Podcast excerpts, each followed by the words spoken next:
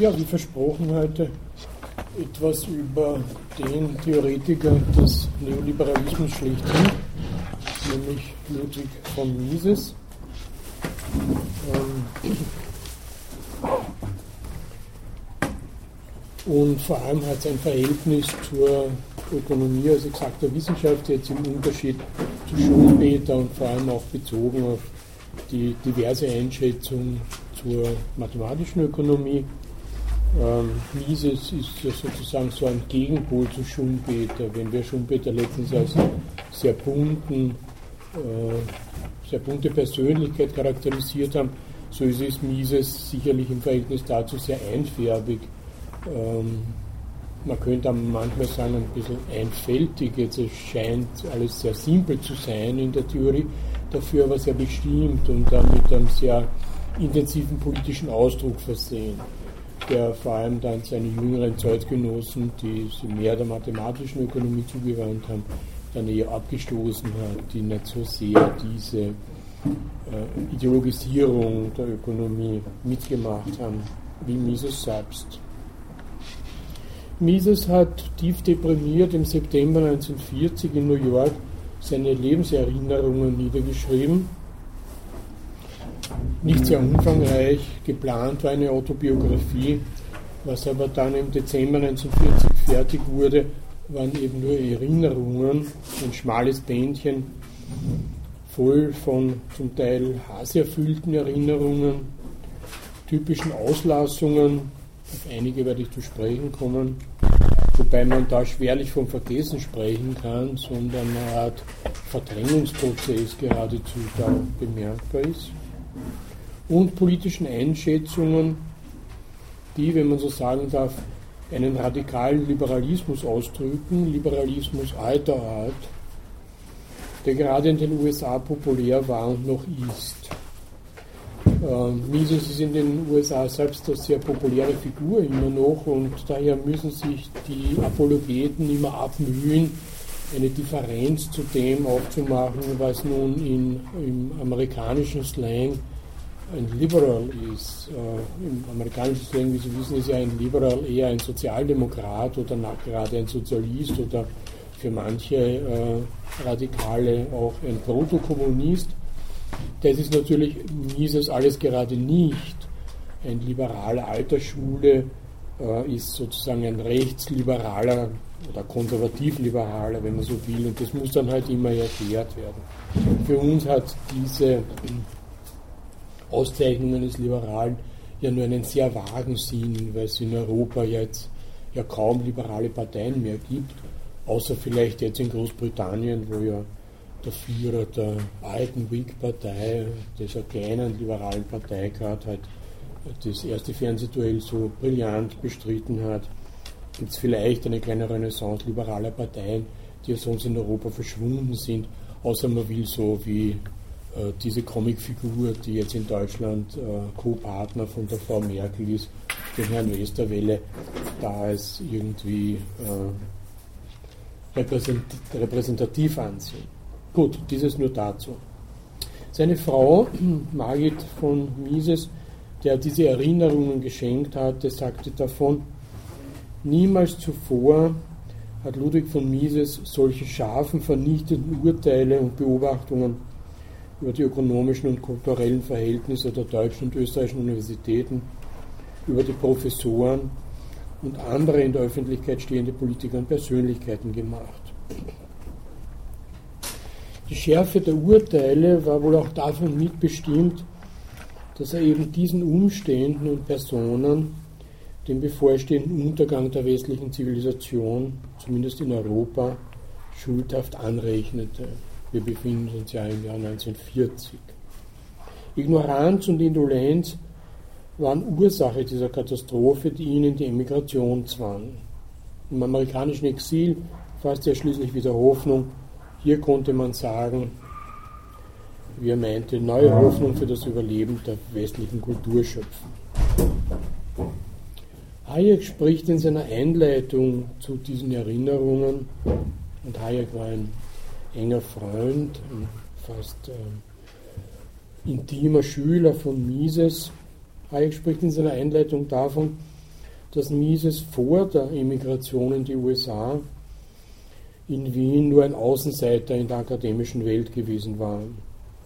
Wobei sein starker, unmittelbarer Einfluss im Wesentlichen auf sein Wiener Privatseminar beschränkt geblieben war, dessen Mitglieder meist erst zu ihm gefunden hatten, nachdem sie ihr erstes Studium abgeschlossen hatten.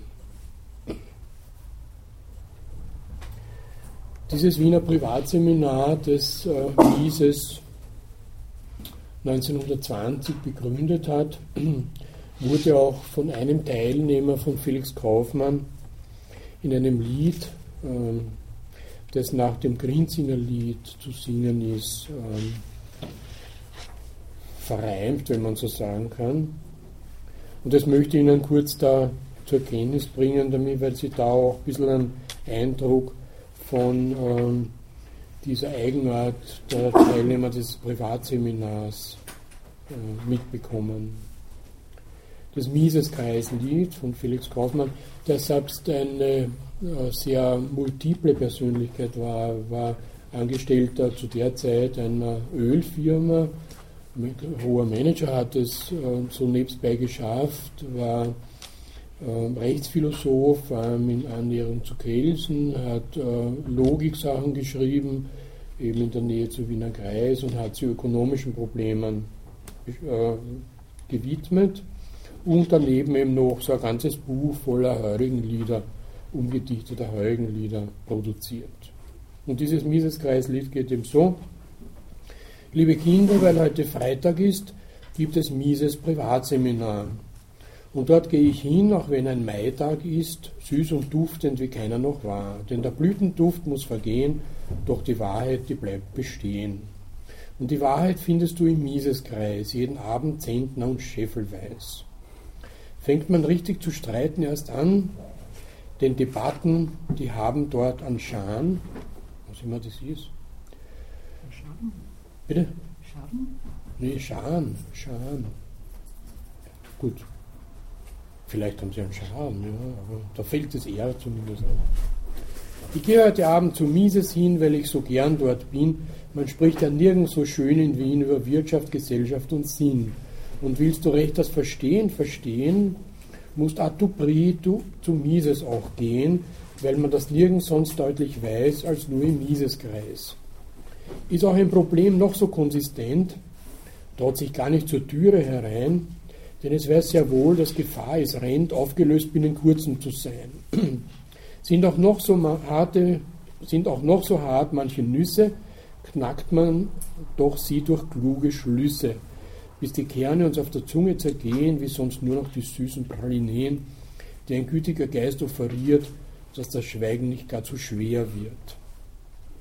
Ist der Geist um 10 Uhr mit Weisheit voll, 10 Uhr am Abend, fühlt der Magen sich traurig und leer, doch erhält er bald seinen Einfuhrzoll, denn wir gehen in den grünen Anker. Dort ist die Fröhlichkeit unser Motto bei Spaghetti und bei Risotto. Wie die Zeit vergeht, keiner hätte gedacht, denn auf einmal schlägt es schon Mitternacht. Doch jetzt kommt die genialste Idee, man geht noch in das Künstlercafé. Manchmal denkt man sich, hat denn einen Sinn diese ganze Problemspalterei?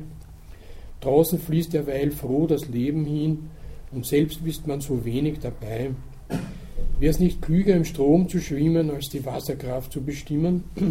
Ließ man nicht besser alles Denken sein, lebte einfach froh in den Tag hinein und genösse des Augenblicks Rausch? Doch man weiß ja, hier gibt es keinen Tausch. Soweit dieses Miseskreislied. Es gibt noch eine Reihe anderer ähnlicher, äh, die Ihnen aber jetzt vorenthalten muss können Sie alles selber lesen, das gibt es ja in der Bibliothek. Dieses Privatseminar nun war auch in seiner geistigen Position begründet, denn obwohl ihm ein Lehrstuhl an der Universität gebührt hätte, hat er doch nicht den Habitus eines Professors, sondern ehe ließ er sich mit, ließ er sich mit Männern wie Voltaire, Montesquieu, Tocqueville und John Stuart Mill vergleichen, so Hayek. Nicht nur war Mises Rückkehr zum klassischen Liberalismus eine Reaktion gegen den herrschenden Trend. Es mangelte ihm vollständig an Anpassungsfähigkeit seines brillanten Seminarkollegen Josef Schumpeter, der den jeweiligen intellektuellen Moden schnell entgegenkam, ebenso wie an dessen Freude am Epaté le Bourgeois, also die Bürger verstören oder verschrecken, was äh, Schumpeter gern getan hat nach Hayek. Gemeint ist ja natürlich nicht das Privatseminar, wenn der brillante Seminarkollege angesprochen wird, das Schumpeter gar nicht besucht hat, sondern jenes von Böhm-Barwerk im Wintersemester 1905-6, an dem beide als Studenten teilnahmen. Und noch eine Eigenheit machte Mises fremd in Wien. Ein jüdischer Intellektueller, so Hayek, der sozialistische Ideen vertrat, hatte im Wien des ersten Drittels dieses Jahrhunderts eine anerkannte Stellung, die ihm selbstverständlich eingeräumt wurde. Ebenso hatte der jüdische Bankier oder Geschäftsmann, der schlimm genug den Kapitalismus verteidigte, seine selbstverständlichen Rechte. Aber ein jüdischer Intellektueller, der den Kapitalismus rechtfertigte, erschien den meisten als eine Art Monstrosität, etwas Unnatürliches, das man nicht einzuordnen und mit dem man nichts anzufangen wusste. Das ist nach Hayek die Erklärung für eine örtliche Ignoranz, die allerdings viele andere Intellektuelle auch traf. Dass sie einen der großen Denker unserer Zeit in ihrer Mitte hatten, haben die Wiener nie verstanden, so Hayek. Dieser große Denker wurde 1881 in Lemberg in Galizien als Ludwig Heinrich Edler von Mises geboren und starb im stolzen Alter von 92 Jahren in New York City. Da in Lemberg hat er sich äh, sozusagen einer Gemeinde zuordnen können, äh, die jüdisch dominiert war natürlich, die aber auch äh, ihre polnischen Wurzeln nie vergessen hat. Das macht angeblich wie Kollegen äh, von Mises beschreiben, durch einiges seiner Charakteristik aus. Und vor allem war er, wie auch andere in der alten Monarchie, schon extrem eloquent. Also in seiner Jugend konnte er nicht nur Griechisch, Latein, das war sowieso klar, sondern auch Hebräisch schreiben und Englisch, Französisch und so weiter. Das gehört, gehört sowieso zur normalen Ausbildung in dieser Zeit. Zu studieren ist er allerdings nach Wien gekommen. Und hier gab es, wie er in seinen Erinnerungen schreibt, in dieser Zeit oder überhaupt im deutschsprachigen Raum, muss man ergänzen, zur Zeit seines Studiums in der Nationalökonomie eine herrschende Mode, die er dann Zeit seines Lebens bekämpfen wird. Das ist eben die, wir schon von Menger kennen, die historische Schule der deutschen Nationalökonomie. Und die ist der absolute Hauptfeind für Mises. Aber wir werden sehen, dass das so einfach denn doch nicht begonnen hat. Er schreibt damals um 1900 stand der Historismus auf dem Zenit seiner Erfolge. Die historische Methode galt als die einzig wissenschaftliche Methode der Wissenschaften vom menschlichen Handeln. Mit unsäglicher Verachtung blickte der historische Volkswirt von der Höhe seiner historischen Abgeklärtheit auf den orthodoxen Dogmatiker hinab. Wirtschaftsgeschichte war die Modewissenschaft. Schon am Gymnasium will Mises die methodische Inkonsequenz der historischen Schule in die Augen gefallen sein.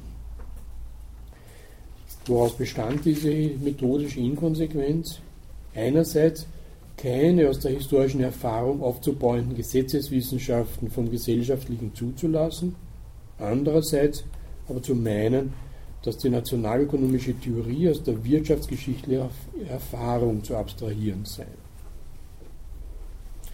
Trotz dieser Einsicht nun wird Mises bei dem einzigen Lehrer an der Wiener Fakultät, den man zur deutschen wirtschaftsgeschichtlichen Richtung zählen durfte, nämlich Karl Grünberg, eine längere Seminararbeit verfassen, die dann 1902 auch publiziert wurde. Und das ist eine eindeutig historisch ausgerichtete Arbeit mit dem Titel Die Entwicklung des gutsherrlich-bäuerlichen Verhältnisses in Galizien 1772 bis 1848. Und er stammte ja aus Galizien, Lemberg, das heute in Russland liegt äh, oder zumindest in der Sowjetunion gelegen ist. Ähm, lange Zeit auch polnisch war, war ja seine Heimat. Und über diese hat er diese historische Arbeit geschrieben. Die eine im Netz können Sie die leicht äh, bei Mises.org äh, bekommen. Eine sehr interessante historische Arbeit eben über ein agrarhistorisches politisches Problem ist. Und Karl Grünberg, bei dem er diese Arbeit im Seminar verfasst hat, war ja wesentlich Agrarhistoriker und hat sich sehr für dergleichen äh, Verhältnisse des Übergangs der Agrarwirtschaft von der feudalen zur kapitalistischen Form interessiert.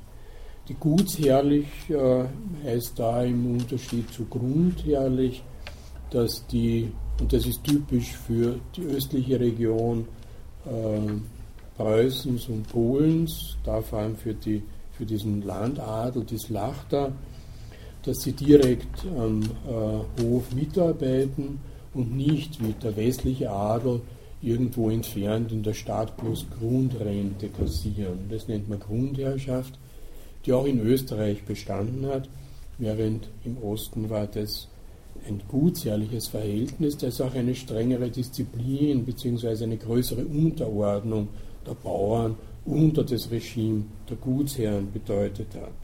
Dafür waren sozusagen sowohl die Junker, also diese ostpreußischen Gutsherren, wie die polnische Slachter, wie auch dann noch weiter östlich die russischen Gutsherren berühmt berüchtigt, wenn man so will. Und Mises beschreibt auf sehr progressive Art und Weise da, wie es im Grünberg entsprochen hat, diese Verhältnisse des Übergangs bis zur Grundentlastung 1848, wo nach der Revolution von 1848 im gesamten Bereich der Monarchie nun diese alten, die auch Rechtsverhältnisse waren, diese alten Verhältnisse der Grundherrschaft und der Gutsherrschaft weggefegt werden und Grundentlassung meint dann, dass die Bauern selbst zu Eigentümern ihres Grundes werden. Dafür müssen sie allerdings bezahlen, aber ab dann ist Grund und Boden eine Ware wie alle anderen Waren, was davor nicht der Fall war. Das ist das lange, das lange Erbe des Feudalismus, dass der Boden immer mit Rechten verbunden ist und mit Pflichten, die sich natürlich dann auf die Bauern beziehen. Äh, die ihn zu einer ganz besonderen Entität machen, die nicht einfach handelbar ist. Soweit nun die erste Seminararbeit von Mises, über die er in seinen Erinnerungen nicht schreibt. Äh, Im Vorwort dagegen dieser Arbeit schreibt er, die vorliegende Arbeit, in dem Zeitraum von Ostern 1801 bis Ostern 1902, Entschuldigung, 1901 und 1902 auf Anregung und Leitung meines verehrten Lehrers, Herrn Professor Dr. Karl Grünberg, in dessen Seminar an der Wiener Universität entstanden ist, will die Entwicklung des gutsherrlich-bäuerlichen Verhältnisses in Galizien von dem Zeitpunkt der Vereinigung dieses Landes mit Österreich 1772 bis zur Grundentlastung zur Darstellung bringen.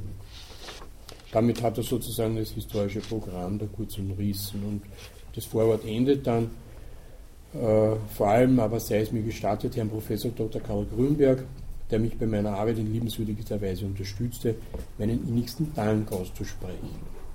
Solche Sätze sind doch bemerkenswert, weil für den späteren Mises Grünberg gleichsam ein doppelter Gegner sein musste. Einmal wegen der Zurechnung zur historischen Schule, zum anderen wegen seiner Neigung zum Marxismus. Äh, Grünberg hat sie in seinem Leben, das 1940 endete, äh, also genau in dem Jahr, wo Mises seine Erinnerungen schreibt, immer mehr zu einem Marxisten entwickelt. Wurde später dann sogar Gründungsdirektor des Frankfurter Instituts für Sozialforschung, das ja als Forschungsstätte des wissenschaftlichen Sozialismus gedacht war, das an der Universität Frankfurt situiert war. Mises, der seine Arbeit bei Grünberg offensichtlich vergessen hatte oder vergessen machen wollte, sagt in seinen Erinnerungen 1940 nun zu Grünberg. Karl Grünberg hatte eine lange Zeit in Straßburg bei Knapp gearbeitet. Man kann hinzufügen, auch bei Schmoller, also dem dem Haupt der jüngeren historischen Schule. Und Straßburg war so eine deutsche Reformuniversität. Straßburg ist erst nach dem Krieg 1871 zu Deutschland gekommen und man wollte sozusagen den Franzosen mit dieser Universität in Straßburg die Errungenschaften, die man seit Humboldt halt in die Universität konzentriert hat, vor Augen führen. Und da war eben Knapp, der wesentlich durch seine staatliche Theorie des Geldes bekannt wurde und im Schmoller Repräsentanten der Ökonomie. Auch Simmel hat dort dann äh, eine Art Professur bekommen. Grünbergs Ehrgeiz war es, schreibt Mises, in Wien ein Zentrum wirtschaftsgeschichtlicher Tätigkeit zu gründen, wie es knapp in Straßburg geschaffen hatte. Und tatsächlich erschienen eine Reihe wirtschaftsgeschichtlicher Arbeiten über Österreich zu dieser Zeit, die auch heute noch als grundlegend angesehen werden können. So zum Beispiel hat Max Adler äh, genau in den Wiener staatswissenschaftlichen Studien, in denen auch die Arbeit von Mises publiziert wurde, seine Anfänge der merkantilistischen Gewerbepolitik in Österreich publiziert. Bitte. Ich wollte fragen, ob Sie neben diesen biografischen Punkten vielleicht auch näher auf die ähm, Inhalte der jeweiligen ähm, Ökonomietheorien, also diese Denkansätze. Sie meinen jetzt den Gegensatz die exakte Theorie versus historische Methode? Das sind die einzigen zwei, ja, die wir da fahren.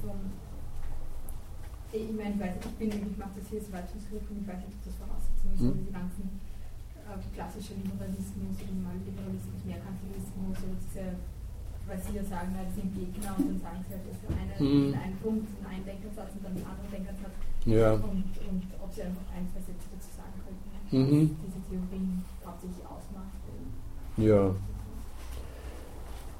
Was den Liberalismus betrifft, da werden wir noch einiges hören zu Hayek. Ähm, man, sagt den alten klassischen Liberalismus, es ist eine ähm, Theorie, die da im 19. Äh, Jahrhundert entwickelt wird und eine Theorie der bürgerlichen Freiheit aufgrund bürgerlicher Eigentumsverhältnisse ähm, beschreibt. Sehr viel mehr kann man dazu eh nicht sagen. Wir werden hören, was das bei Mises bedeutet. Äh, das hat nicht sehr viel jetzt äh, Anklänge an diese Traditionen äh, im 19. Jahrhundert, sondern ist im Wesentlichen sehr einfach und handgestrickt. Was nun Merkantilismus ist, das ist eine ähm,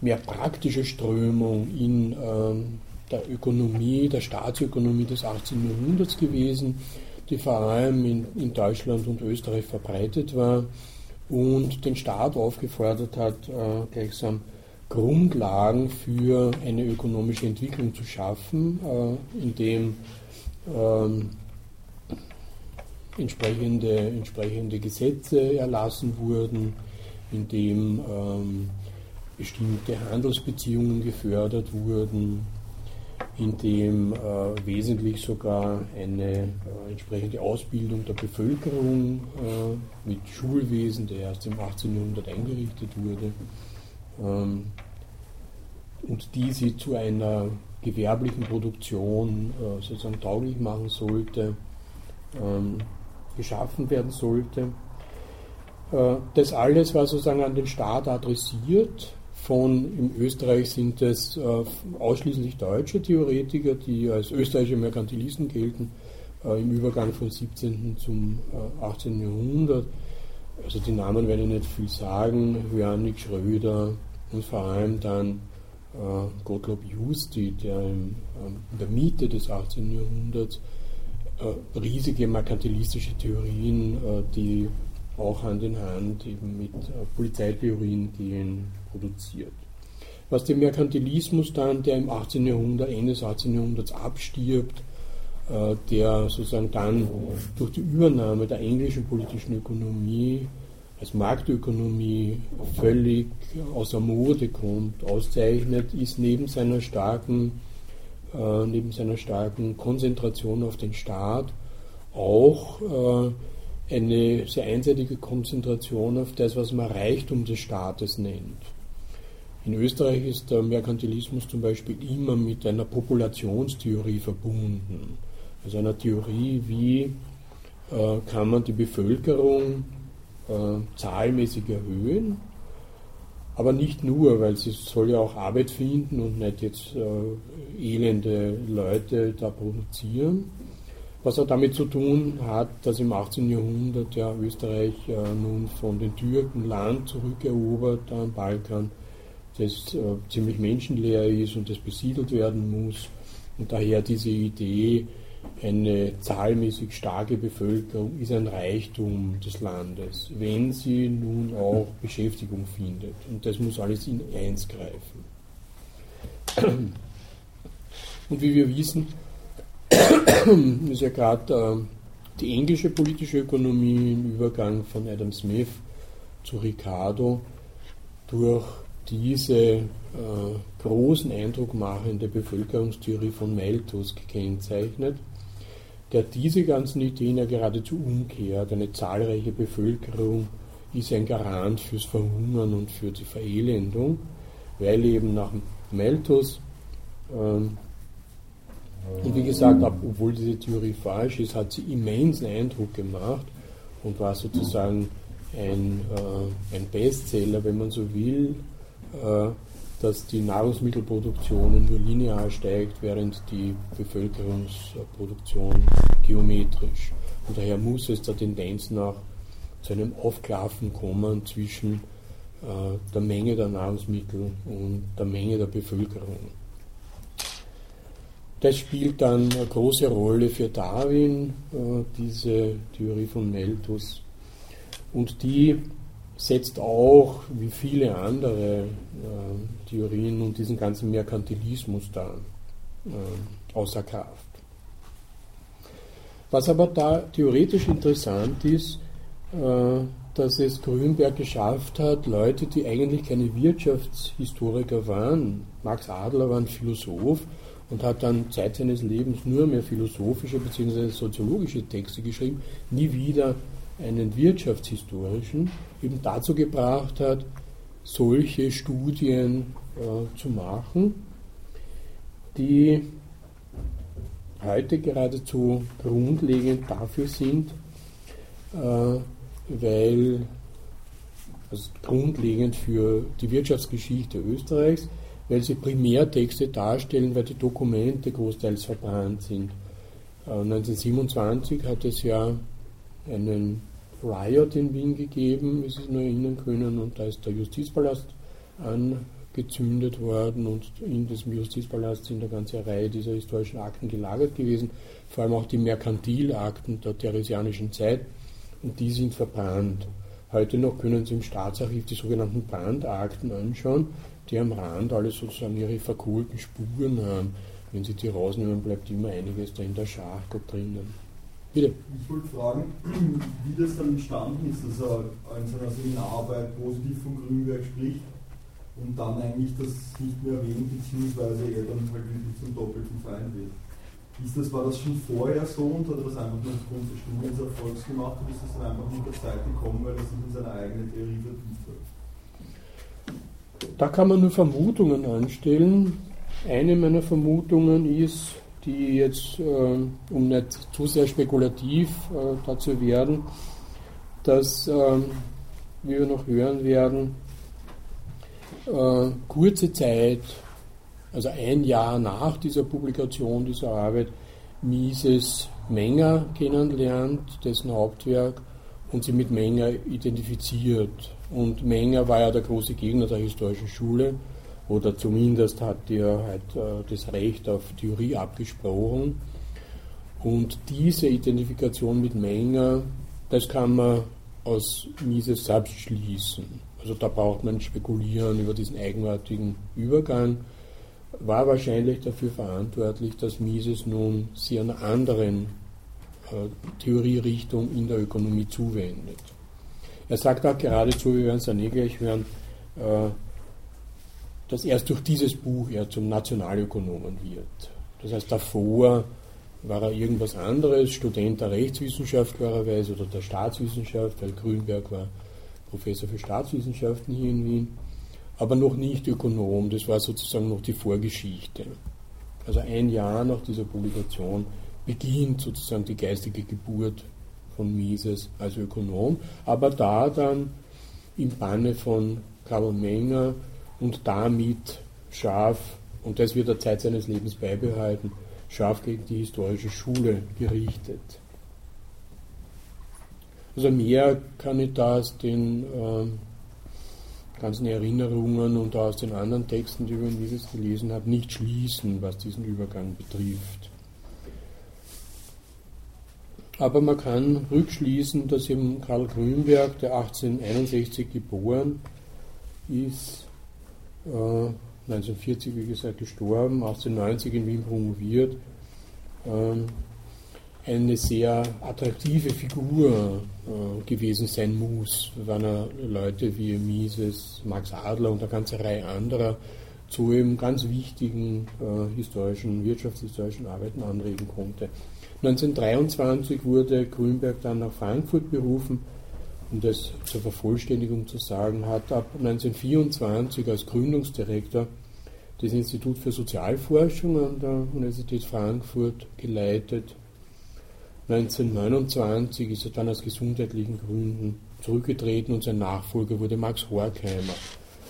Also dieses, dieser gemeinsam mit Adorno als Haupt der sogenannten Frankfurter Schule geltenden äh, Richtung der Sozialwissenschaft und der Sozialphilosophie. Das sagt Ihnen vielleicht ein bisschen was. Nun, angesichts seiner eigenen Arbeit über Galizien muten die folgenden Bemerkungen von Mises in seinen Erinnerungen über die Wirkungen des deutschen Historismus zumindest seltsam an beschreibt er, der Universitätsbetrieb der wirtschaftlichen Staatswissenschaften, also war genau der Lehrstuhl von Grünberg, musste intelligente und vom Erkenntnisdrang erfüllte junge Leute abstoßen. Dagegen übte er eine starke Anziehung auf Schwachköpfe. Es war nicht schwer, in ein Archiv zu gehen und aus einigen Bündeln von Akten eine geschichtliche Arbeit zusammenzukleistern. Muss alles für ihn selbst auch gelten, natürlich, das hat er ja gemacht. Bald war die Mehrzahl aller Lehrkanzeln mit Männern besetzt, die nach den in den freien Berufen üblichen Bewertungsmaßstäben als geistig beschränkt zu klassifizieren waren. Man muss sich das vor Augen halten, wenn man verstehen will, wie Männer wie Werner Sombart zu großem Ansehen zu gelangen vermochten. Es galt schon als Verdienst, nicht dumm und ungebildet zu sein. Nun, Werner Sombart war der Autor dieser großen äh, vierbändigen Arbeit über den modernen Kapitalismus, einer historischen Arbeit, und ist dann immer mehr in äh, seinem Leben nach rechts abgedriftet, bis er dann schließlich irgendwann beim Nationalsozialismus gelandet ist, allerdings durch seinen frühen Tod, äh, also noch vor Ende, hat er dieses ganze Desaster nicht miterlebt. Dementsprechend nach diesem sehr harschen Urteil, das Mises da abgibt, verwundert es nicht, dass Mises es für eine Fiktion hält, dass die Gelehrtenrepublik alle Professoren als gleich ansieht. Denn die Lehrer der Nationalökonomie zerfallen in zwei Klassen. In die, die sich als Nationalökonomen selbstständig betätigen, das wären die, die die exakte Theorie treiben, und in die, die von der Wirtschaftsgeschichte und Wirtschaftsbeschreibung herkommen. Die Minderwertigkeitskomplexe der Empiriker drängen zu einem Kampf gegen die Theorie. Diesem Kampf zwischen der exakten Theorie und der historischen Methode der heute längst zugunsten der exakten Theorie natürlich entschieden ist, rechnet Mises auch eine nationalistische Note zu. Die ältere historische Schule war nationalistische Auflehnung gegen den Geist des Westens, schreibt er, und die jüngere historische Schule trug in diesem Kampf schon alle Argumente hinein, mit denen der Nationalsozialismus die Verwerfung der westlerischen Ideen verficht. Sein abschließendes Urteil in dieser Sache ist dann auch vernichtend. Die historische Schule der wirtschaftlichen Staatswissenschaften hat nicht einen einzigen Gedanken hervorgebracht, sie hat in der Geschichte der Wissenschaften kein Blatt beschrieben, sie hat 80 Jahre lang die eifrigste Propagandaarbeit für den Nationalsozialismus geleistet, doch die Ideen für diese Propaganda hat sie nur übernommen, nicht selbst geschaffen, also nicht einmal das ist ihr gelungen. Wie, wie, warum führt die historische Methode Nationalsozialismus?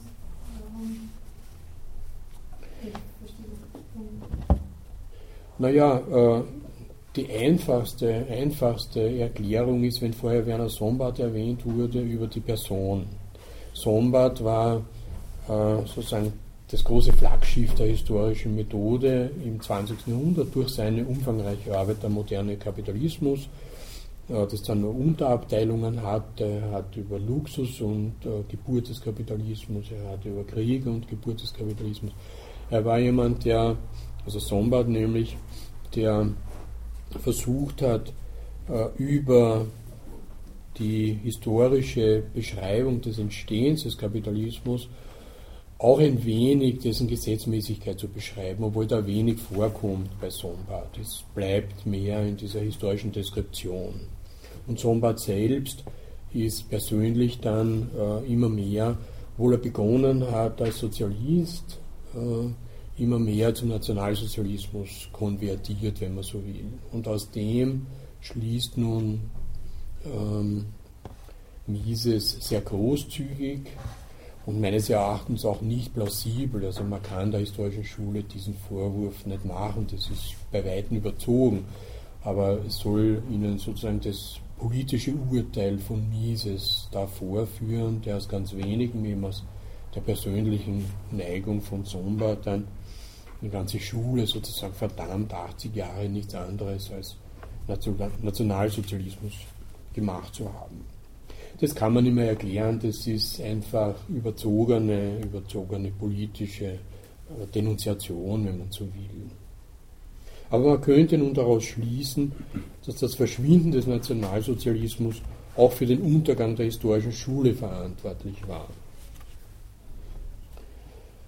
Obwohl es ja sowas wie eine eigene deutsche Ökonomie, die dann äh, unter so hübschen Titeln wie Blut und Boden und dergleichen aufgetreten ist, schon gegeben hat, die auch mit dieser historischen Schule der Nationalökonomie, die auch wesentlich von Kathedersozialisten betrieben wurde, wenig gemeinsam hat. Das waren ja auch keine Rassisten in der Regel. Gut. Was war nun, und diese Frage habe ich ja schon äh, vorweggenommen oder die Antwort vorweggenommen, was war nun die Wende, für die Wende in der wissenschaftlichen Ausrichtung von Mises selbst verantwortlich? Er sagt darüber nichts Explizites, weil er ja auch seine eigene Historismusperiode verschweigt und offenbar den Eindruck hervorrufen möchte, dass eine solche Wende gar nicht nötig war aber jedenfalls erwähnt er Datum und Ursache seiner Geburt als Nationalökonom. Um Weihnachten 1903 herum las ich zum ersten Mal Mengers Grundsätze der Volkswirtschaftslehre. Durch dieses Buch wurde ich zum Nationalökonomen. Die Identifikation mit Menger als geistigem Vater reicht noch über den engeren Bereich des Buches hinaus. Mises meint äh, zu wissen, was Menger entmutigt und frühzeitig zum Verstummen gebracht hat. Sein scharfer Geist hatte erkannt, worin, wohin die Entwicklung Österreichs, Europas und der Welt ging.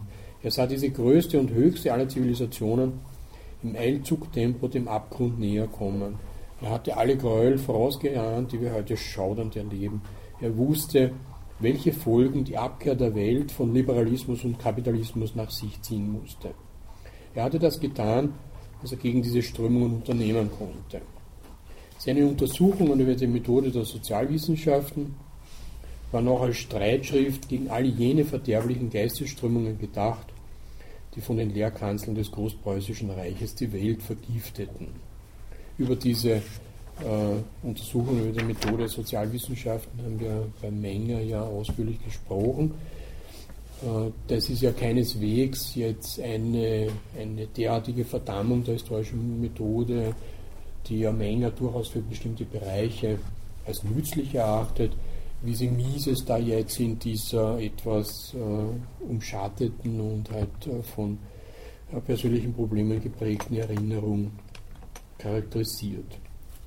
Man kann das, was Mises da schreibt, als Projektion verstehen, zumal er sich selbst als jemanden sieht, der das Unglück nur hinausschieben, seinen Eintritt verzögern, diesen aber nicht verhindern kann.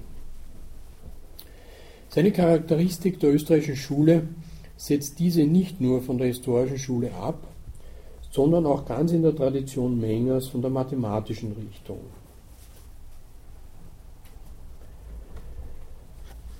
So schreibt Mises, das, was die österreichische Schule auszeichnet, ist gerade, dass sie eine Lehre vom wirtschaftlichen Handeln und nicht eine Lehre vom wirtschaftlichen Gleichgewicht, vom Nichthandeln ist. Diese Lehre vom wirtschaftlichen Gleichgewicht äh, lässt sich ja sehr einfach Leon Walras zuschreiben. Wir haben schon öfter darüber gesprochen, dessen Tauschgleichungen eine stationäre Gesellschaft beschreiben, die immer wieder zu einem Gleichgewicht zurückfindet. Darum wird sie als statisch beschrieben oder als stationär, wo irgendwelche Veränderungen, Veränderungen in den Preisen oder in der Nachfrage und Angebotsstruktur etc., die ein Ungleichgewicht herstellen, durch die Selbststabilisierung des Systems immer wieder zu einem Gleichgewicht finden. Diese Gesellschaft ist allerdings statisch, das heißt, sie reproduziert sich immer auf dem gleichen Niveau, es passiert immer das Gleiche. Alles, was da an äh, sozusagen Systemänderung hineinkommen könnte, ist in diesen Gleichungen nicht beschreibbar, sondern kann nur über exogene, also äußer, äußerliche Faktoren da hineinkommen. Die Kritik daran haben wir ja schon bei Schumpeter äh, gehört, dass es eben unbefriedigend ist, nur eine Statik beschreiben zu können, wobei ja klar für jeden ersichtlich ist, dass die kapitalistische Ökonomie ja gerade eine dynamische Ökonomie ist. Und wenn Sie erinnern, Schumpeter wird ja die Kategorie des Unternehmers dann als jene Dynamik einführen, die eben äh, aus dieser statischen äh, Theorie des Tausches auf immer gleichem Niveau eine dynamische Entwicklung ermöglicht. Für Mises nun ist diese Kritik am allgemeinen Gleichgewicht von Walras eine, dass da ja immer das Gleiche passiert, äh, die beteiligten Personen gar nicht zu entscheiden haben, sondern gleichsam nur ihrer Gewohnheit folgen. Daher ist es eine Theorie, die nicht vom Handeln, und Handeln ist immer bezogen auf eine unsichere Zukunft, handelt, sondern genau vom Umgekehrten. Da die Zukunft so sicher ist, weil in einer statischen Gesellschaft ja immer das Gleiche passiert, äh, kann gar nicht von einem Handeln gesprochen werden. Daher verfehlt diese mathematische Theorie, diese allgemeine Gleichgewichtstheorie, äh, sozusagen den Kern einer ökonomischen Theorie, die eine Theorie des menschlichen Handelns ist. Und eine Theorie menschlichen Handels, und das findet man schon bei Menger in äh, seiner grundlegenden Arbeit, äh,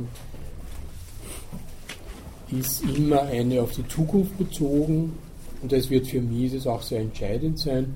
Und die Zukunft kann nicht vorhergesagt werden. Die ist unsicher, daher ist alles Handeln in gewisser Weise ein probierendes, spekulatives Handeln, kann aber keinesfalls mathematisch beschrieben werden. Wir werden das noch genauer, äh, genauer hören.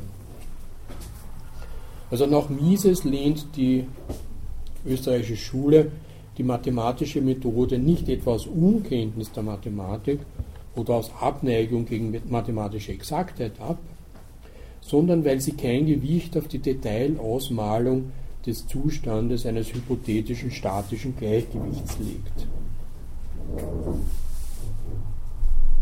Weil die österreichische Nationalökonomie eine Lehre vom menschlichen Handeln ist, darf man ja auch Schumpeter nicht zuzählen. Da kommt ein Seitenhieb auf äh, den Seminarkollegen. Nationalökonomie ist ihm, nämlich Schumpeter, eine Lehre von den ökonomischen Quantitäten und nicht eine Lehre vom Handeln der Menschen. Man könnte hier zumindest anmerken, dass Mises großzügig über die Äußerung Schumpeters hinweggeht, wonach die theoretische Nationalökonomie verspreche, die erste wirkliche Wissenschaft vom menschlichen Verhalten zu werden. Und menschliches Verhalten kann da durchaus mit Handeln gleichgesetzt werden. Wie es in Wesen und Hauptinhalt der theoretischen Nationalökonomie von 1908 heißt, wo Schumpeter das eben so beschreibt. In seinem Aufsatz von 1906, nämlich Schumpeters Aufsatz, den wir letztens ausführlicher besprochen haben, über die mathematische Methode der theoretischen Ökonomie, spricht Schumpeter tatsächlich davon, dass die ökonomische Theorie von Quantitäten handle. Und die bestimmt er dann auch, das haben wir ja letztens besprochen, das ist ein bisschen rätselhaft sein, was er da unter der Quantität einer Ware meint, das er nicht näher umreißt. Aber für Schumpeter ist klar, da die Ökonomie von Quantitäten handelt, ist sie der mathematischen Methode zugänglich. Und genau dieses bestreitet nun äh, Mises. Für Mises ist die Ökonomie nicht von Quantitäten, sondern von Qualitäten bestimmt. Und diese Qualitäten bestimmen das Handeln der Menschen und daher ist sie sozusagen äh, der mathematischen Methode nicht als nicht grundlegend verpflichtbar. Man kann schon dieses oder jenes ausrechnen, aber es wird sie immer auf die Vergangenheit beziehen und wird daher immer diesem Historismusverdacht unterliegen. In diesem Aufsatz über die mathematische Methode der theoretischen Ökonomie sagt Schumpeter ausdrücklich, dass es sich nicht um die mathematische Methode handelt, wenn die ökonomischen Probleme auf amathematische Weise gestellt und gelöst werden und nur die Lösung in eine mathematische Form gebracht wird. Das ist eines seiner drei Kritikpunkte, die er am Anfang abhandelt, um sie dann sozusagen zu widerlegen. Ähm, dies ist nun der Kritikpunkt, den Mises gegen die mathematische Methode überhaupt ins Treffen führt. So schreibt Mises 1933 in Grundprobleme der Nationalökonomie, die Theoretiker, die man als die Heroen der mathematischen Nationalökonomie zu, zu bezeichnen pflegt, haben das, was sie geleistet haben, ohne Mathematik geschaffen. Nachträglich haben sie ihre Gedanken mathematisch darzustellen gesucht. Das, worauf es in erster Linie ankommt, ist der Ansatz, der den Ausgangspunkt für die weitere mathematische Behandlung zu liefert hat. Das ansetzende Denken ist aber immer amathematisch. Von der Richtigkeit des Ansatzes hängt es ab, ob die weitere mathematische Bearbeitung brauchbar sein kann oder nicht. Sie könnte unter Umständen, wenn sie nämlich mathematisch fehlerhaft wäre, von einem richtigen Ansatz zu falschen Ergebnissen gelangen. Sie kann aber niemals den Fehler, der durch den falschen Ansatz gemacht wurde, aufdecken. Das ist nun eine gleichsam Radikalisierung dessen, was auch Schumpeter in diesem Aufsatz schon behandelt hat äh, und auch in äh, Wesen und Hauptinhalt der theoretischen Nationalökonomie kurz streift, nämlich, dass die Ökonomie keine deduktive Wissenschaft sozusagen in toto ist, weil sie ja eben bei empirischen Größen Ausgangspunkt nimmt, der dort ihre Probleme hernimmt und also induktiv äh, ausgerichtet sei. Und das ist das, was äh, Mises nun als das ansetzende Denken bezeichnet, das nicht in die Mathematik fällt, also man stellt ein ökonomisches Problem außerhalb der Mathematik und versucht es dann mathematisch zu lösen. Aber das Entscheidende ist eben dieser Ansatz. Das wäre eine erste kleine Kritik in diesen Grundproblemen der Nationalökonomie, äh, unter diesem Übertitel über das Qualitative und Quantitative in der Ökonomie sind es nur eineinhalb Seiten, also ganz kurz äh, verurteilt Mises da die Mathematik. In einem Aufsatz von 1953, Bemerkungen über die mathematische Behandlung nationalökonomischer Probleme, dehnt Mises seine Kritik auf die Ökonometrie und Statistik aus. Die Ökonometrie ist eine Unterform, wenn man so will, äh, der quantitativen Ökonomie, die in den 20er Jahren, 1920er Jahren populär wird, vor allem in den USA, wo sich sehr schnell Journale und auch eine Gesellschaft gründen und die auf einer Vereinigung von Statistik und Ökonomie beruht. Was für Hayek, äh, Entschuldigung, was für Mises nur eine neue Form des Historismus ist, weil ja alle Statistik immer nur wahr für historische Situationen ist und keine Zukunftsprognosen kann. Diese Ökonometrie ist nun eine formale, mathematisierte Wissenschaft äh, und stellt sich selbst, was ja schon Schumpeter für die mathematische Methode getan hat, in eine für Mises erschlichene Nähe zu den Naturwissenschaften. Denn weder könne die Ökonometrie ihr Motto Wissenschaft ist Messung aufgrund fehlender Maßeinheiten sowie die Naturwissenschaften realisieren, noch kann die statistische Erfahrung zu irgendwelchen Einsichten über theoretische Gesetze führen, da sie nur historische Erfahrung ist.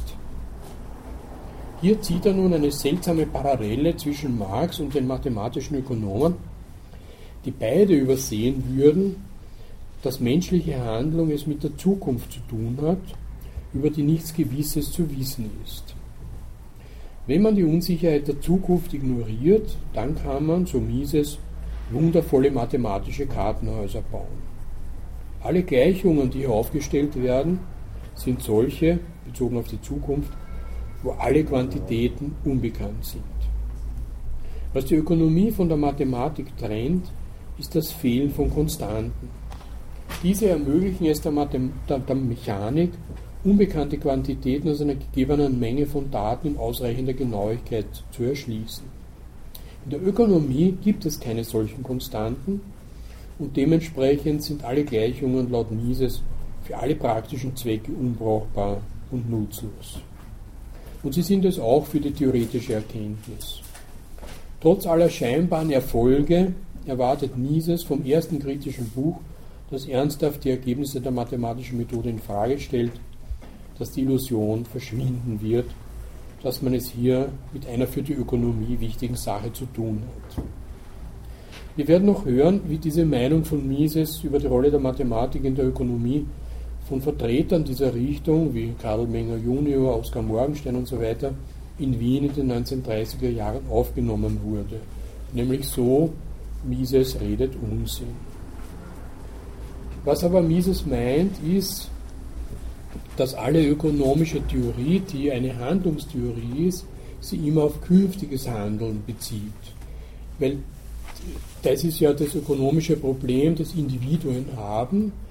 Wie sollen sie nun ihre ökonomischen, wirtschaftlichen Handlungen bezogen auf eine unsichere Zukunft ausrichten? Sollen Sie lieber ein Auto kaufen oder lieber ein Haus? Sollen Sie einen Kredit aufnehmen oder sollen Sie lieber keinen Kredit aufnehmen? Soll Schulden machen oder soll man lieber sparen etc. etc. Alle diese Entscheidungen, die die Individuen, und es geht nur um Individuen hier, zu treffen haben, sind Entscheidungen, die die Zukunft betreffen und nicht die Vergangenheit. Und aus der Vergangenheit können keine Aussagen für die Zukunft gewonnen werden. Das ist dieses Unsicherheitspostulat, das man schon bei Menger in sehr trivialer Weise findet. Äh, Menger hat unter äh, dem Zeitunsicherheitsmoment in seinen Prinzipien der Volkswirtschaftslehre oder in Grundsätzen der Volkswirtschaftslehre eben dieses gemeint, dass äh, in dem Prozess des Übergangs von Gütern höherer Ordnung zu Gütern niederer Ordnung das heißt von Produktionsgütern zu Gütern der Konsumption, eine Unsicherheit liegt, je länger dieser Übergang ist, weil man dann, dadurch, dass Zeit vergangen ist, die nun, wenn man einen Produktionsvorgang beginnt, unterschiedlich lang dauern kann, äh, nicht weiß, ob überhaupt noch Bedarf nach diesem Gut besteht und auch nicht, wie die Preissituation dann beschaffen sein wird, weil es kann in der Zwischenzeit eine technologische Veränderung eingetreten sein, die alles so verbilligt in der Produktion, dass der eigene Produktionsprozess damit entwertet wird. Kurzum, durch die Zeit, die jede Produktion braucht, um Konsumgüter herzustellen, die dann eigentlich erst auf dem Markt tatsächlich als verkaufbare auftreten. Das ist diese lange Kette von den Rohprodukten äh, über die diversen Zwischenprodukte etc. bis zu den Konsumgütern gibt es eine prinzipielle Unsicherheit. Und dieses Unsicherheitsmoment, das viele Theoretiker als ganz entscheidend für die österreichische Schule einschätzen, und wir werden dem noch einige Male begegnen, dieses verwendet nun Mises grundlegend für die Entscheidungen des äh, Individuums hinsichtlich seiner ökonomischen Handlungen. Und das ist sein Hauptargument, warum äh, alle Mathematik da, die uns keine Gewissheit über dieses, äh, was in der Zukunft zu erwarten ist, bieten kann, versagen muss. Nun, das war die Kritik von Mises an der Mathematik, wo er ganz sozusagen der klassischen österreichischen Schule folgt und dieses eher nur in aller Kürze radikalisiert. Ja, bitte? Führen Sie das später noch aus, was sein Ausweg ist aus dieser misslichen Situation? Na, sein Ausweg ist äh, eine Theorie der Handlung, eine Praxiologie oder er nennt es dann Katalaktik. Also Ökonomie äh, ist äh, im Wesentlichen äh, sozusagen eine äh, Beschreibung der Möglichkeiten, der Handlungsmöglichkeiten des Individuums. Aber eben nicht in mathematischer Form, weil es äh, unmöglich ist, in seiner Vorstellung, Vorstellung über die Quantitäten tatsächlich Auskunft zu geben. Das ist sozusagen der Zirkel, in dem man sich da eng bewegt und den ja schon Schumpeter versucht hat zu durchbrechen. Man kann zwar sagen, wenn eine Preisänderung, sagen wir eine Erhöhung des Preises für Benzin äh, statt hat am Markt, dann wird das zu einer Verminderung der Nachfrage nach Benzin führen. Das heißt, die Leute werden mehr Rad fahren oder was weiß ich was machen, also andere Güter nachfragen, aber sie werden weniger mit dem Auto fahren, wann die Preiserhöhung jetzt wirklich relevant ist.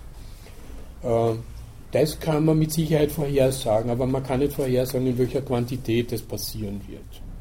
Also man kann zwar die Quantität der Preisänderung, weil die ja offensichtlich ist, was weiß ich, so und so viel Cent pro Liter quantifizieren, aber man kann nicht vorhersagen, wie hoch die Quantität des, der sinkenden Nachfrage sein wird. Das ist für Mises das entscheidende Argument. Dem versucht nun äh, Schumpeter schon und die ganze mathematische Ökonomie durch eine Algebraisierung zu entgehen. Man weiß zwar nicht, wie jetzt die absolute Zahl des Sinkens der Nachfrage sein wird, aber man kann eine Funktion aufstellen äh, und diese Funktion, nämlich äh, die Variable Preisänderung bezogen auf die Variable sinkende Nachfrage, nun in einer prinzipiellen Kurve darstellen. Insofern hat die mathematische Methode nun als algebraische Methode, die keine Aussagen über die absoluten Quantitäten machen kann, aber Aussagen machen kann über die Form des Handelns, äh, mathematischen Wert für Schumpeter. Für Mises hat sie den nicht, weil diese algebraische Methode nichts anderes aussagt als das, was man sowieso in Worten sagen kann, was die Ökonomen eh sagen. Wenn der Preis höher wird, sinkt die Nachfrage. Da brauche ich keine Mathematik dazu. Ne? Mathematik ist für Mises jetzt, worauf es da ankommt, eben tatsächlich das Rechnen in absoluten Zahlen und das Voraussagen von Änderungen in absoluten Zahlen. Das muss man jetzt alles schließen, weil seine Äußerungen dazu sehr, sehr knapp sind, muss man gerechterweise sagen. Also er hat sich nicht intensiv äh, mit dieser Kritik an der mathematischen Ökonomie beschäftigt, zumindest kenne ich keinen Text. Und glauben Sie mir, ich habe die Mühe auf mich genommen, ziemlich viele Texte von Mises zu lesen, was nicht ganz lustiger. Aber es dürfte auch in dem Urteil von Menger und Morgenstern so sein, dass Mises nicht sehr, nicht sehr firm war in dieser Mathematik, also sehr schnell mit seiner Ablehnung bei der Hand war. Berühmt ist er damit ja auch nicht geworden. Also Mises ist nicht äh, jetzt ein so berühmter Repräsentant des Neoliberalismus, weil er diese mathematische Richtung und damit Walras und diese ganzen Gleichgewichtstheoreme da ablehnt, die ja alle in der mathematischen Ökonomie eine immens große Rolle spielen und äh, bei denen auch Menger und Morgenstern da in den 30er Jahren wieder einsetzen, sondern aufgrund seiner liberalen Wirtschaftstheorie, die auch eine politische Theorie ist. Und das ist eins seiner großen Themen, äh, nämlich das des staatlichen Interventionismus, äh, das Ihnen sozusagen jetzt noch äh, für den Rest dieser Vorlesung explizieren möchte, weil dieser, diese Ablehnung des staatlichen Interventionismus gerade ein aktuelles Thema ist und äh, für den Neoliberalismus so auszeichnend und dafür nun ist Mises der große Repräsentant. Die Entstehung des Interesse für dieses Thema führt da auf die Habsburger Monarchie als Vielvölkerstaat zurück. Er sagte, der Umstand, dass in Österreich Staat und Nation nicht zusammenfielen, regte dazu an, Probleme zu studieren, auf die man in den Nationalstaaten nicht so leicht achten konnte. Ich habe mich dabei in erster Linie für die nationalpolitischen Konsequenzen des Interventionismus interessiert. Jede einzelne interventionistische Maßnahme muss in einem national gemischten Staat die nationalen Kräfteverhältnisse berühren. Die volle Tragweite dieser Probleme erkannte ich freilich erst als ich 1909 in die Wiener Handelskammer eintrat und Mitglied der Handelspolitischen Zentralstelle wurde. Das ist nun sozusagen seine äh, Privatgeschichte. In dieser Handelskammer wird er sein Privatseminar einrichten, wo jeden Freitagabends Diskussionen zu unterschiedlichen Themen, nicht nur ökonomischen, sondern auch kenntnistheoretischen etc. stattfinden. Und die Kammer bot ihm das einzige Feld, auf dem er sich in Österreich betätigen konnte. Und da hat er dann vor allem Politikberatung nach seinen Worten gemacht. Sehr bescheiden, wie er so ist, sagt er in seinen Erinnerungen, ich war der Nationalökonom des Landes. Das will nicht sagen, dass das ausgeführt wurde, was ich empfahl, oder dass das unterblieb, wovon ich abgeraten hatte. Ich habe nur von wenigen Freunden unterstützt, einen hoffnungslosen Kampf geführt. Was ich erreichte, war nur die Katastrophe hinauszuschieben. Dass es im Winter 1918, 1919 nicht zum Bolschewismus in Österreich gekommen ist und dass der Zusammenbruch der Industrie und der Banken nicht schon 1921, sondern erst 1931 eingetreten ist, war zu einem guten Teil der Erfolg meiner Bemühungen. Mehr konnte man nicht erreichen, mehr konnte ich jedenfalls nicht erreichen. Mit einem Wort, Mises war die graue ökonomische Eminenz im Österreich zwischen den Weltkriegen. In seinen bescheidenen Worten, ich war im Österreich der Nachkriegszeit das nationalökonomische Gewissen. Nur wenige halfen mir und alle politischen Parteien misstrauten mir. Dennoch haben alle Minister und alle Parteiführer mich zu Rate gezogen und meine Meinung hören wollen. Worauf Mises die Politiker hinwies, waren eben die Sünden des Interventionismus dass er ganz vom Sozialismus, den er da als Bolschewismus bezeichnet, abriet, war selbstverständlich. Das hat er seinem Seminarkollegen Otto Bauer angeblich 1918, 19 vergliedert. Wenn in Österreich oder in Wien da eine sozialistische Revolution stattfindet, dann werden die Entente-Mächte die Nahrungsmittellieferungen ins hungernde Wien einstellen und dann kann man zwar jetzt äh, eine sozialistische Republik ausrufen, wird aber gleichzeitig dabei verhungern. Und dieses einfache Argument hat nun laut Mises Otto Bauer davon überzeugt, keine Revolution zu machen. Also insofern hat Mises den Bolschewismus verhindert in Österreich.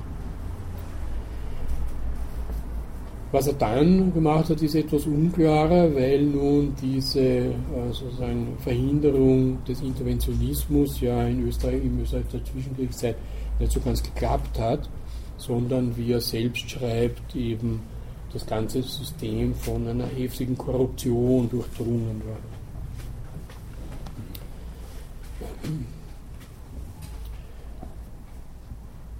Im Vorwort zu seiner Arbeit Kritik des Interventionismus, äh, die 1929 erstmals erschienen ist, kommt er darauf zu sprechen, was zu seiner Zeit den diversen Politikern vorschwebte, nämlich ein System des durch Eingriffe der Regierung und anderer gesellschaftlicher Zwangsmächte, zum Beispiel der Gewerkschaften, beschränkten, geregelten und geleiteten Sondereigentums. Sondereigentum ist Privateigentum. Also etwas, was man dann sehr und was auch heute unter der Flagge des Keynesianismus äh, segelt, also staatliche Eingriffe in die sogenannte freie Marktwirtschaft. Laut Mises war ja bedauerlicherweise John Maynard Keynes einer derer, so wie Einstein und andere wichtige Leute, die die nationalökonomischen Gedanken leider nicht verstanden haben. Und daher natürlich die heftige Ablehnung äh, nicht nur von Keynes, dessen Geldtheorie, sondern auch vor allem dieser interventionistischen Theorie, die Keynes in seiner General Theory von 1936 bietet. Die Wirtschaftspolitik, schreibt Mises weiter, die diesem Ideal zustrebt, nämlich Eingriffe der Regierung äh, oder der Gewerkschaften in diese Marktwirtschaft oder in die freie Handlungsmöglichkeit des Privateigentums zu machen, nennen wir Interventionismus. Das System selbst die gebundene Wirtschaft. Sondereigentum heißt Privateigentum. Dementsprechend wird mit dem Interventionismus keine sozialistische Umwälzung der Wirtschaft angestrebt, das Sondereigentum oder Privateigentum soll ja beibehalten werden, sondern eine Art Korrektur dessen, was man manchmal als die Auswüchse der freien Marktwirtschaft beschreibt oder als Marktversagen. Und das ist ja gegenwärtig in aller Munde. Nach Mises, der Interventionismus will das Sondereigentum an den Produktionsmitteln beibehalten, dabei jedoch das Handeln der Eigentümer der Produktionsmittel durch obrigkeitliche Gebote, vor allem aber durch obrigkeitliche Verbote regulieren. Um das zu verdeutlichen, Verstaatlichung einer Eisenbahnlinie ist kein Eingriff. Wohl aber ist ein Eingriff ein Befehl, der einer Eisenbahnunternehmung vorschreibt, niedrigere Frachtsätze einzuheben, als sie einüben würde, wenn sie frei schalten könnte. Solche Befehle gibt in der Regel der Staat bzw. sein jeweiliger politischer Repräsentant, eben die Regierung. Es geht also um den schon bei Böhm-Barwerk und bei diesen ganzen Gesetzesbegriffen, wenn Sie sich erinnern, besprochenen Gegensatz von Macht und Gesetz, so eben dieser berühmte Aufsatz von Böhm-Barwerk, wobei der Befehl naturgemäß auf der Seite der Macht steht. Dieser Gegensatz ist ja zwischen politischer Macht und ökonomischem Gesetz, also nicht juristischem Gesetz. Dementsprechend auch Mises, der Eingriff ist ein von einer gesellschaftlichen Gewalt ausgehender isolierter Befehl, der die Eigentümer der Produktionsmittel und die Unternehmer zwingt, die Produktionsmittel anders zu verwenden, als sie es sonst tun würden. Isolierter Befehl bedeutet, dass der Befehl nicht Teil eines Systems von Befehlen bildet, also nicht das, was man dann eine Befehlswirtschaft oder eine Planwirtschaft nennen könnte, bildet, das die ganze Produktion und Verteilung regelt und damit das Sondereigentum an den Produktionsmitteln beseitigt und an seine Stelle das Gemeineigentum an den Produktionsmitteln den Sozialismus setzt. Die Befehle, die wir im Auge haben, mögen sich noch so sehr häufen, solange sie nicht planmäßig darauf ausgehen, das Ganze der Wirtschaft zu lenken und anstelle des Gewinnstrebens der Individuen allgemein den Gehorsam zur Triebfeder des Handels zu machen, sind sie als isolierte Befehle anzusehen. Man kann nun zwei Gruppen solcher Befehle unterscheiden. Die einen hemmen oder erschweren unmittelbar die Produktion im weitesten Sinn des Wortes, sodass da auch unter die Ortsveränderung von wirtschaftlichen Gütern zu verstehen ist. Die anderen suchen die Preise anders zu bestimmen, als der Markt sie bilden würde. Jene kann man die produktionspolitischen Eingriffe nennen.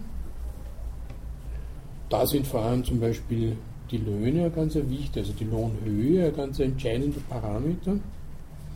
Diese anderen kann man unter der Bezeichnung Preistaxen fassen. Das ist eher die alte Version äh, in das äh, gesamte System da äh, isoliert zu intervenieren. Was die Eingriffe in die Produktion angeht, so spielt hier der Arbeitslohn eine wichtige Rolle, denn auf ihn nehmen organisierte Interessengruppen wie Gewerkschaften Einfluss. Mises nun meint, im statischen Zustand der Wirtschaft kann es zwar brachliegenden Boden, aber nicht unverwendetes Kapital oder unbeschäftigte Arbeitskräfte geben. Bei dem Lohnsatz, der sich auf dem unbehinderten Markte bildet, finden alle Arbeiter Beschäftigung. Werden Ceteris Paribus irgendwo Arbeiter freigesetzt, also Ceteris Paribus ist die geheime Formel der Ökonomie unter gleichbleibenden Umständen, also alles andere vernachlässigt, also werden irgendwo Arbeiter freigesetzt, zum Beispiel durch Einführung neuer arbeitssparender Verfahren, dann muss dies auf die Lohnhöhe drücken. Zu dem neuen, niedrigeren Lohnsatz finden dann aber wieder alle Arbeiter Verwendung. Arbeitslosigkeit ist in der kapitalistischen Gesellschaftsordnung stets nur eine Übergangs- und Reibungserscheinung. Dieses 1929 gesagt das gegenwärtig unter dem Stichwort Prekariat diskutierte Phänomen, dass eben der gebotene Arbeitslohn nicht zum Leben ausreicht, ist eine Konsequenz dieses Ansatzes, die Mises weiter nicht kümmert.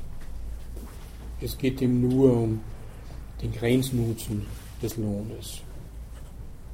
So kann Mises etwa wie in einem amerikanischen Witz äh, wo ein Festredner bei irgendeinem Paket verkündet, wir haben so und so viele tausend Jobs geschaffen und gleichzeitig der den Kaffee servierende Bedienstete sich denkt, und ich habe vier davon, äh, nämlich weil einer nicht ausreicht, um das Leben zu fristen. So kann auch Mises argumentieren. Um nun diese Marktanpassung, dass alle Arbeiter immer wieder Arbeit finden, zu gewährleisten, ist es nach Mises notwendig, dem Markt hier freie Hand zu geben.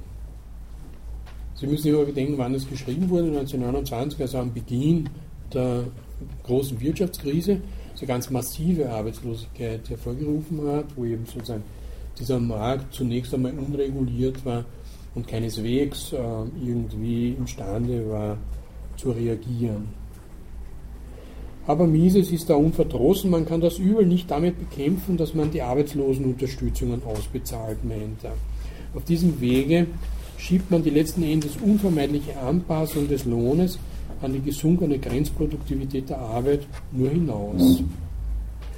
Und da die Unterstützung in der Regel aus dem Kapital und nicht aus dem Einkommen herstammen, wird immer mehr Kapital aufgezehrt und so die künftige Grenzproduktivität der Arbeit herabgesetzt. Wir sehen also, dass das, was freier Markt heißt, gleichzeitig ein Ausgeliefertsein an seine vermeintlichen Gesetze bedeutet. Andere Erwägungen sozialpolitischer oder ethischer Art haben hier keine Berechtigung. Und Mises sagt es ausdrücklich, von der Gerechtigkeit einer gesellschaftlichen Einrichtung oder einer Gesellschaftsordnung zu sprechen, ist überhaupt mit den Mitteln der Wissenschaft nicht möglich. Man mag immerhin nach Belieben dies oder jenes als ungerecht oder unsittlich ansehen. Kann man anstelle des Verurteilten nichts anderes setzen, dann lohnt es nicht, darüber auch nur ein Wort zu verlieren. Die andere Möglichkeit des Interventionismus ist die Regulierung der Preise.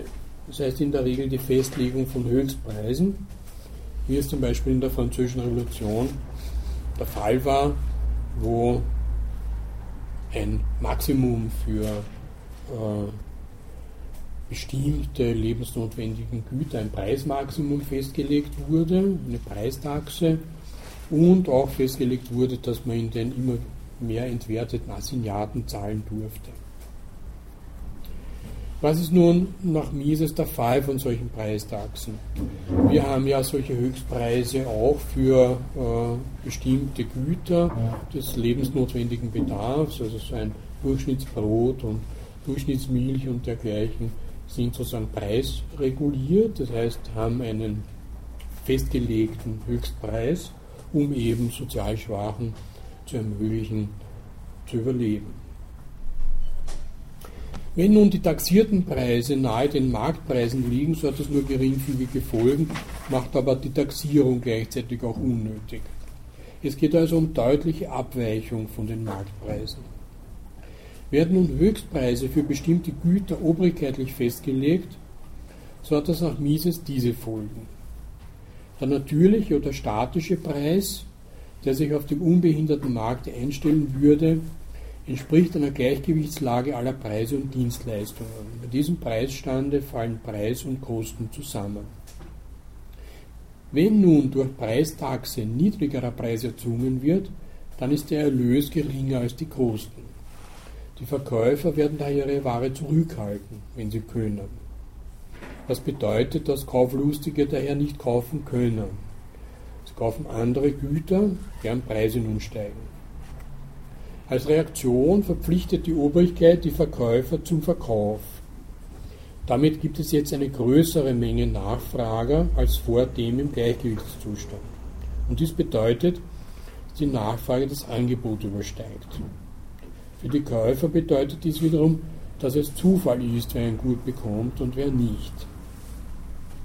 Will die Obrigkeit nun in diesen Zustand, in diesen der zufälligen Zuteilung ordnend eingreifen, dann muss sie die Waren rationieren. Ist der Vorrat erschöpft, dann existiert kein Angebot mehr, weil ja die Unternehmer nicht produzieren, wenn der Erlös unter den Produktionskosten liegt. Die Folge ist, dass die Obrigkeit die Unternehmer zur Produktion verpflichten muss. Dazu muss sie die Preise für Rohstoffe, Halbfabrikate und eventuell Arbeitskraft festlegen. Und sie muss die Unternehmer und die Arbeiter verpflichten, zu diesen Preisen zu produzieren und zu arbeiten. Mises konnte hier auf das Beispiel der Kriegswirtschaft im Ersten Weltkrieg hinweisen. Wer aber, sagt er, die einzelnen Maßnahmen der Kriegswirtschaftspolitik verfolgt, der kann deutlich die oben genannten Phasen feststellen. Zuerst Preistaxen, dann Verkaufszwang, dann Rationierung, dann Vorschriften über die Einrichtung der Produktion und der Verteilung, schließlich Versuche zur Übernahme der planmäßigen Leitung der gesamten Produktion und Verteilung, womit man dann beim Kriegssozialismus angelangt ist. Und das genau ist die immer wieder wiederholte Warnung von Mises und auch von Hayek, dass nämlich der Interventionismus, so kleiner da gleichsam beginnt, unweigerlich zum Sozialismus führt oder schon Teil des Sozialismus ist. Eine solche Entwicklung sieht Mises schon bei den Tariflöhnen gegeben, wo Gewerkschaften einen Mindestlohnsatz mit den Unternehmern ausverhandeln. Seine Argumentation wird der Mindestlohn, der über der Höhe des Lohnsatzes liegt, der sich auf dem unbehinderten Markt ergeben würde, für einen einzelnen Industriezweig verfügt, dann wird die Produktion verteuert. Der Preis des Endproduktes muss steigen und entsprechend der Absatz zurückgehen. Es muss mithin zu Arbeiterentlassungen kommen und die entlassenen Arbeiter drücken den Lohn in den anderen Gewerbszweigen. Will man diese Folgen vermeiden, dann muss man an die Festsetzung des Mindestlohnsatzes die Verpflichtung knüpfen, die Zahl der Arbeiter nicht herabzusetzen. Dann muss in dem betreffenden Produktionszweig der Gewinnsatz sinken dann wird sich die Unternehmung aus diesem Produktionszweig zurückziehen wollen. Und wenn die Obrigkeit dies verhindern will, muss sie durch besondere Verfügungen eingreifen. Das ist nun in einer Situation äh, produziert und geschaffen, äh, eben äh, Ende der 20er Jahre, wo man noch nicht sozusagen diese Segnungen dessen, was dann nach 45 als Fordismus, also als dieses Gesamt von Massenproduktion, Wohlfahrtsstaat und hoher äh, Arbeiterbeschäftigung mit hoher Nachfrage äh, gekennzeichnet war, das würde diesen Mechanismus ja außer Kraft setzen. In dieser Zeit sind von den Gewerkschaften eben Tariflöhne durchsetzbar gewesen, ohne dass nun diese dramatischen Folgen eintreten, äh, wie sie Mises da beschreibt. Aber mit dem Ende dieses äh, Regimes, also mit dem, wo dann äh, diese ganzen äh, Produktionsstandortverlagerungen in Billiglöhne beginn, Billiglohnländer beginnen, wo Unternehmen mit Entlassungen reagieren, wo Tariflöhne langsam außer Kraft gesetzt werden, wo es eben diese ganze Situation des Prekariats gibt. Dafür, dafür ist diese Theorie geradezu geschaffen. Das beschreibt sie auch. Und man sieht schon, äh, wie nun diese Theorie äh, zu einem Lob bzw. zu einem Fatalismus bezogen auf den Kapitalismus ausschlagen wird. Für Mises ist das natürlich eine Eloge, weil äh, es äh, das einzig mögliche System ist, das er sich vorstellen kann. Im Herbst 1958 erklärt Mises in Buenos Aires den Kapitalismus so, er hat da sechs Vorlesungen über Wirtschaft und Politik gehalten, die unter dem Titel Vom Wert der besseren Ideen publiziert wurden. Die Entwicklung des Kapitalismus, meint er, da beruht darauf, dass jeder das Recht hat, den Kunden besser und oder billiger zu bedienen. Und diese Methode, dieses Prinzip hat in einem verhältnismäßig kurzen Zeitraum die ganze Welt verändert. So wurde zum Beispiel die alte Kluft zwischen den Armen und den Reichen auf die Benutzung von Automarken reduziert. In den Vereinigten Staaten ist der Unterschied zwischen einem Reichen und einem Armen, so ist es oft nur der, dass der eine einen Cadillac fährt und der andere einen Chevrolet besitzt. Der Chevrolet ist vielleicht ein Gebrauchtwagen, aber tatsächlich leistet er seinem Besitzer denselben Dienst. Er kann damit von einem Ort zum anderen fahren. Damit klingt an, dass der Verbraucher, der Konsument, die alles entscheidende Figur ist. Das sagt auch Mises ausdrücklich. Tatsache ist, dass es in einem kapitalistischen System letzten Endes die Verbraucher sind, die Befehle geben. Will man Mises glauben, dann sind sie es auch, die den Unterschied der Klassen auflösen. Im Kapitalismus werden die Löhne nicht von Leuten bestimmt, sagt er, die einer anderen Klasse angehören als jene, die die Löhne verdienen. Es sind die gleichen Leute. Denn einmal sind sie Lohnempfänger, gleichzeitig aber sind sie Konsumenten, die über ihre Nachfrage den Lohn bestimmen. Und insofern befehlen sie gleichsam der Ökonomie und das nennt äh, nun Mises eine Konsumentendemokratie. Dies wiederum zeichnet den harmonischen Charakter der Marktwirtschaft nach Mises aus. Marktwirtschaft ist ein System, in dem das Zusammenwirken der Individuen im Rahmen gesellschaftlicher Arbeitsteilung durch den Markt erreicht wird. Dieser Markt ist kein, Proze ist kein Ort, er ist ein Prozess. Es ist die Art und Weise, in der die Einzelpersonen, indem sie kaufen und verkaufen, produzieren und konsumieren, zum wirtschaftlichen Gesamtergebnis der Gesellschaft beitragen. Das wiederum bestimmt die politische Form des Zusammenlebens wie es der liberale Mises umreißt. Freiheit in der Gesellschaft heißt, dass ein Mensch ebenso sehr von anderen abhängig ist wie diese von ihm.